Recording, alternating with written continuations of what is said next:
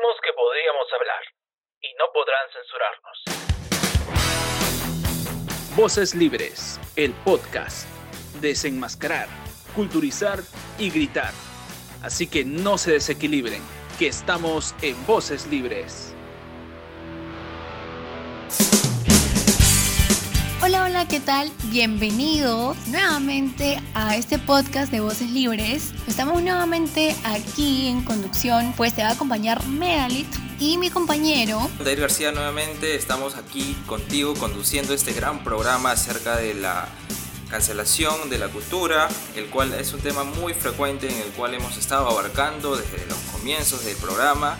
¿Y qué tal, Medalit? ¿Qué tal? ¿Cómo estás? ¿Cómo, cómo te ha tratado estos, estos días?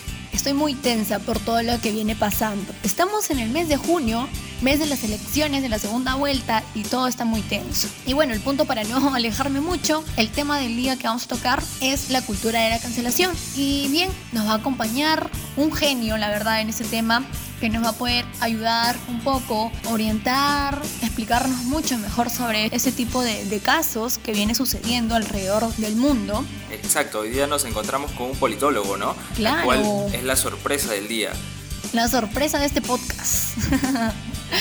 Así es, Alair. Así que ya hemos dado como una pequeña introducción. Ya habíamos tocado este tema en el primer podcast acerca de la cultura de la cancelación. ¿Cuál era el significado? Como bien sabemos, es como una censura a alguien que está dando su opinión, ya sea de manera correcta, alguna verdad, y que alguien como que lo tome como un calificativo o, o no sé, como dicen por ahí, individuos de cristal, porque no vamos a llamar generación, sino individuos de cristal, porque a cualquiera por ahí le choca y pum, hace la denuncia. Y bueno, luego está en Instagram, Twitter, Facebook que se prestan para esto y cancelan ese tipo de cosas en vez de cancelar a pedófilos que están colocando videos de menores. Entonces no hay lógica en este tipo de casos. Así que voy a cerrar esa introducción para ya pasar al siguiente bloque.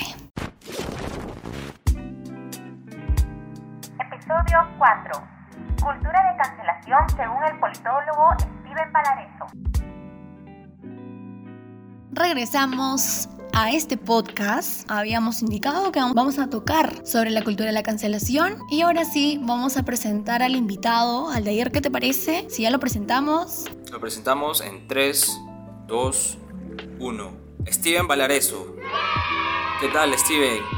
¿Cómo estás? ¿Cómo están? Ahí muy bien, un poco nervioso por esta entrevista en podcast. Créanme que para mí es algo este, mitológico estar en esta situación porque yo, como sabrán, no soy mucho de estar en podcast y me alegro que ustedes estén haciendo esta iniciativa porque lamentablemente vivimos en, un, en, una época donde cualquier opinión que afecte lo políticamente correcto nos censuran y eso no se vale. Y bueno, para aquellos que no me conozcan, mi nombre es Steven Malareso, soy egresado de Ciencias Políticas de la Universidad de San Marcos. Hablar de ese tema es muy amplio.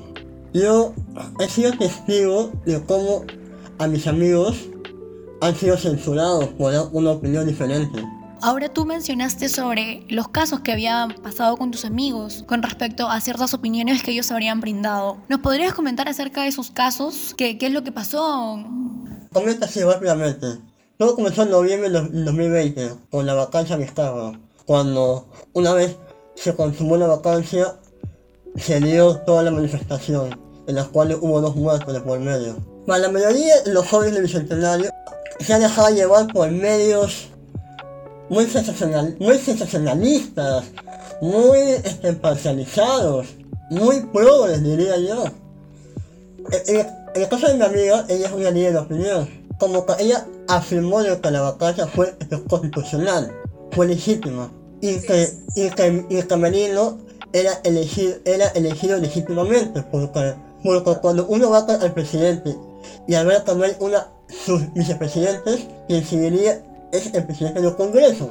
Pero a la mayoría de la, de la generación millennial y centennial, muchas veces se dan de, de justicieros, se dan de, de, los salvadores del mundo, cómo lo, cómo lo han criticado, porque amigos suyos, que supuestamente eran sus amigos, la bloquearon, la eliminaron, diciendo que cómo, puede, cómo es posible que está apoyando a un gobierno golpista de Merino, cómo es posible que para ella, digamos, las muertes de, los jóvenes Inti Brian no te pareció este, este indignante.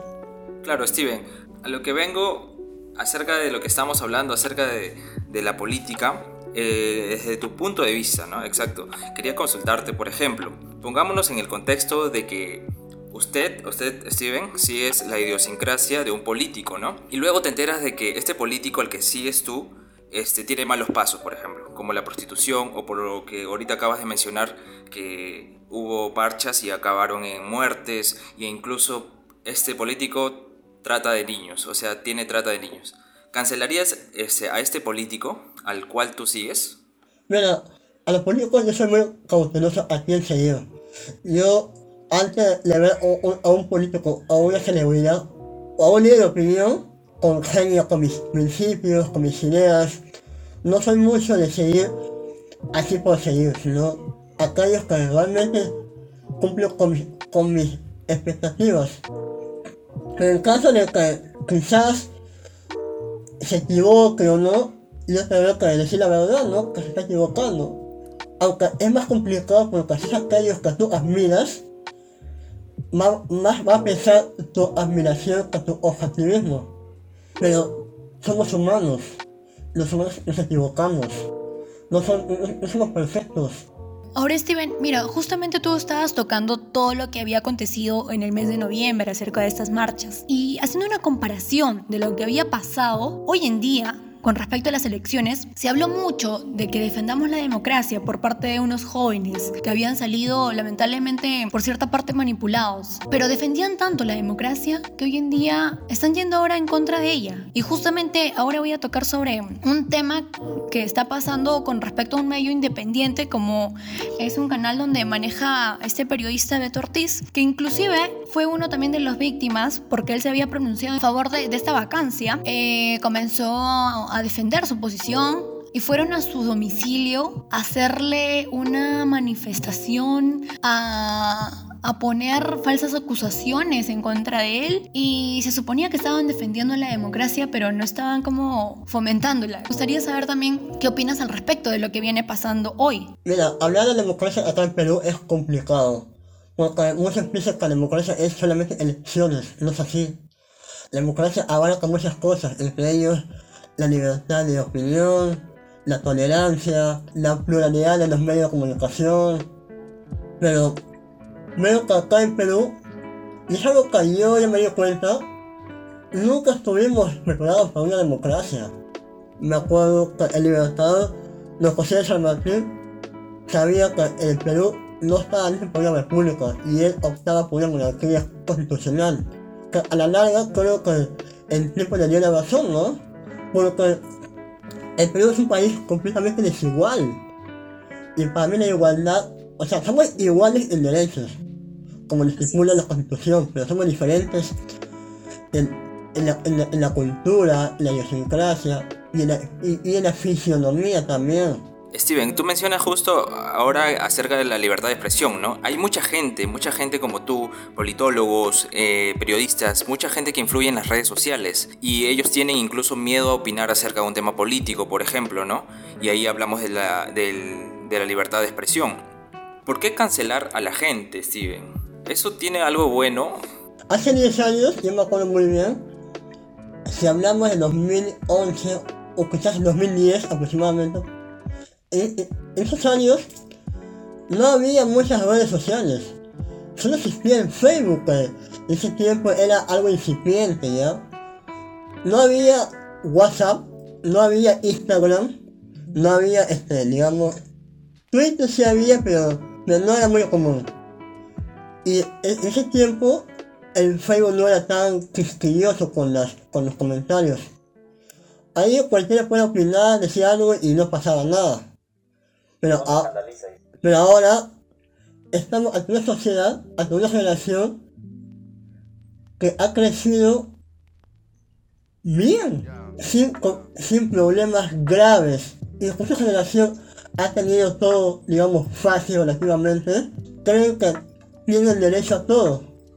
Y justamente es que, y es más, para ellos la agresión no solamente física, sino verbal. Si uno dice algo que no, está de acuerdo, se sienten agredidos. Y eso no está bien, porque, porque la vida no es como ellos lo piensan. La vida va a haber muchos, muchos desacuerdos, muchas broncas. Y yo creo que esta generación es la más intolerante de todas. O sea, la más débil mentalmente. A la que no puede soportar una crítica. Claro, o sea, e-, en este, en este punto eh, sí cabe como que esas influencias, porque se sabe que un medio debe ser imparcial, sin embargo, se ve cómo publican contenido favoreciendo a algo o influyendo a los jóvenes a que realicen algo. Como bien estábamos hablando acerca de esta marcha que también fue convocada por ese tipo de personas progres y también medios progres, como se había mencionado Waika, y que ya había salido o que ya ha salido investigaciones sobre este medio, que lamentablemente sí viene siendo financiado por el Estado. Entonces, ¿de qué estamos hablando?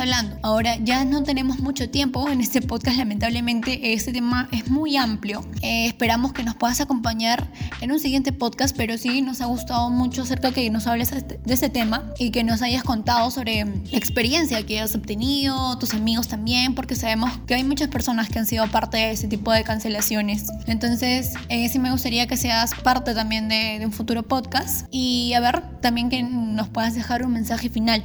Ante todo, gracias por esta iniciativa. Créanme que la primera vez en mi vida que yo este participo de un podcast. Gracias Melanie, Anair, Peter, Jennifer. Fue bacán. Y un mensaje es que, es que no tengan miedo a dar su opinión. A veces los amigos, la familia, el entorno puede ser, puede ser una traba, ¿no? Es cosa de buscar a la mejor prensa según a tus convicciones. Pero es muy difícil que una prensa sea imparcial, porque más prima los objetivos, por más que intentemos ser objetivos.